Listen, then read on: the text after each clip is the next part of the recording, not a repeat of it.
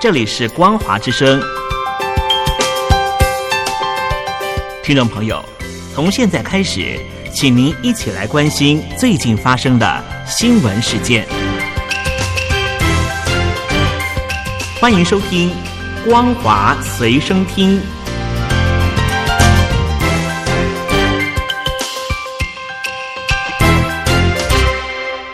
大陆听众朋友您好，欢迎您收听这节《光华随声听》，我是东山林。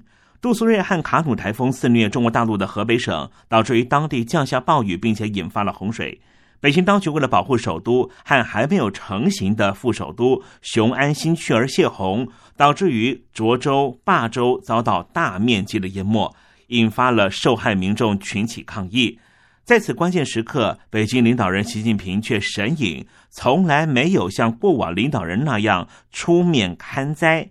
只透过官媒说会亲自指挥救灾，有许多网友就在网络上面传上了中共的前领导人江泽民、胡锦涛、朱镕基、温家宝亲临救灾的照片和视频，好像这就是中共统治的传统。但是这个传统从习近平上台之后就被中断了。一些网友也想起二零一九年那一场横贯中国南方多省市好几个礼拜的特大洪水。也是没有见到习近平的身影，而目前河北省的淹水情况，部分地区水已经退去了。河北保定市涿州高平店的新城镇驸马庄村一名村民，他原来开的是一家小杂货店。七月二十五号的时候，店里面进了一批西瓜，还找了邻居来店里面做。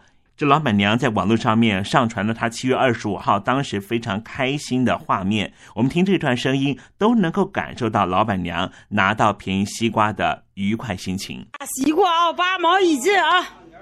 这大西瓜又脆又甜。你看俺这人缘多好，看这群老人家多么开心啊！没有想到五天过后。整家店包含整个城区，全部为了保北京而泡在水里面。在洪水退去之后，老板娘回到店里，看到一片狼藉，哀嚎不止。我的呀哟，你看看这个家哟，我操那个老了的！我的呀哟，我过来这三十年都都这样了，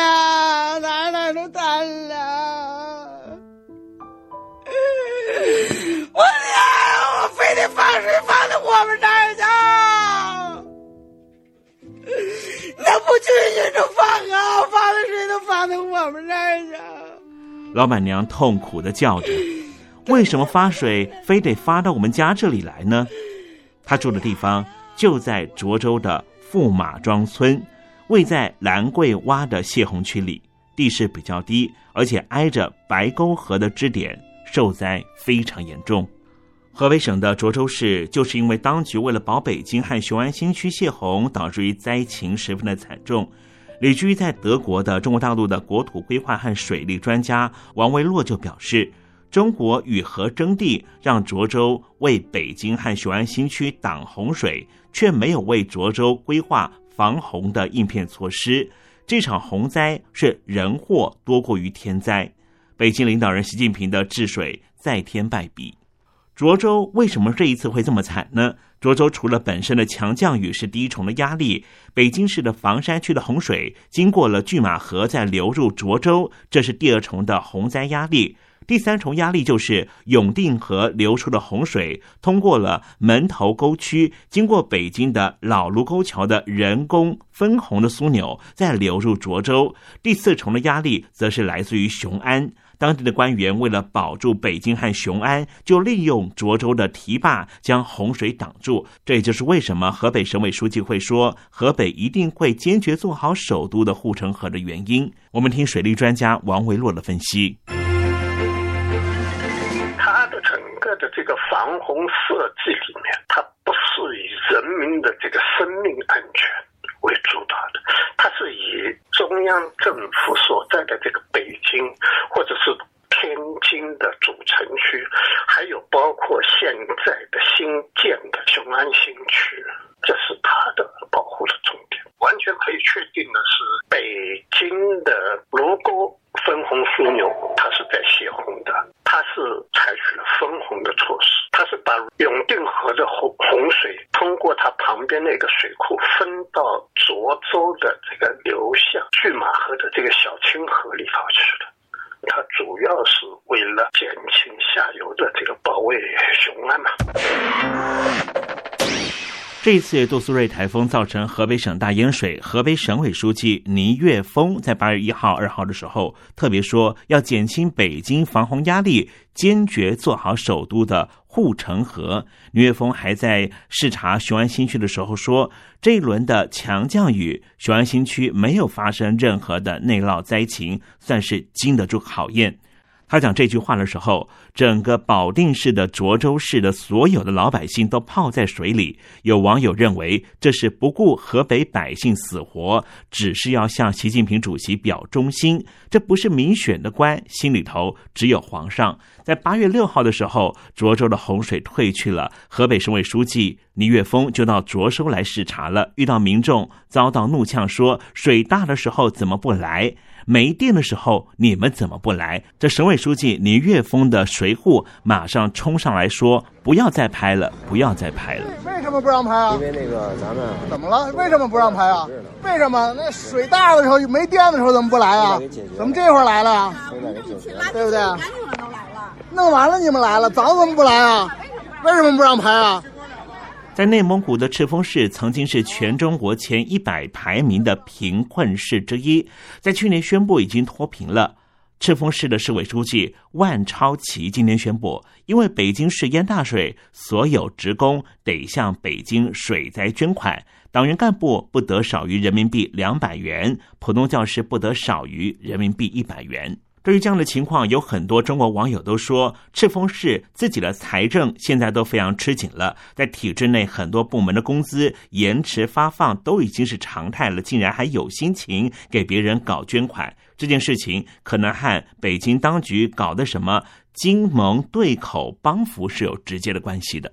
也有很多网友说，要内蒙古向北京捐款，根本就是劫贫济富。我们把焦点放到黑龙江。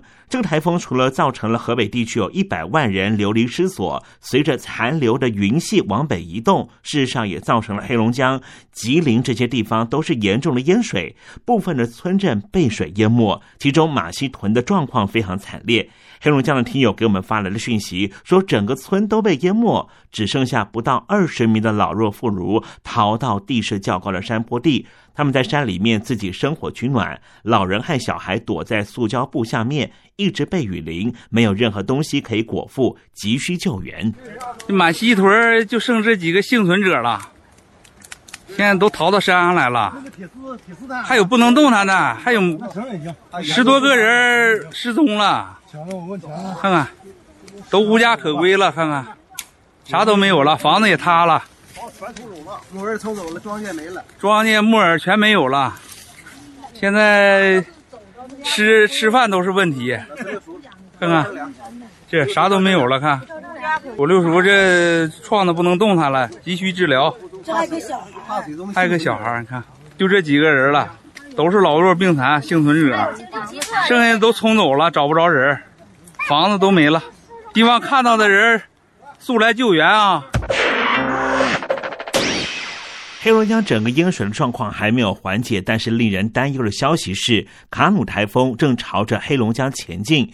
根据中央气象台通报表示，这台风在十号会在朝鲜本岛登陆，就一路北上，预计从八月十号到八月十二号，在黑龙江北部和东部以及吉林省的东部都会有大暴雨，可能会发生山洪爆发和泥石流的地质灾害。如果还能够行动的听众朋友，可以提前移转到地势较高的安全处所。习近平进入第三个任期之后，要求国有和私营企业要学习习近平思想。现在连外资企业都逃不过。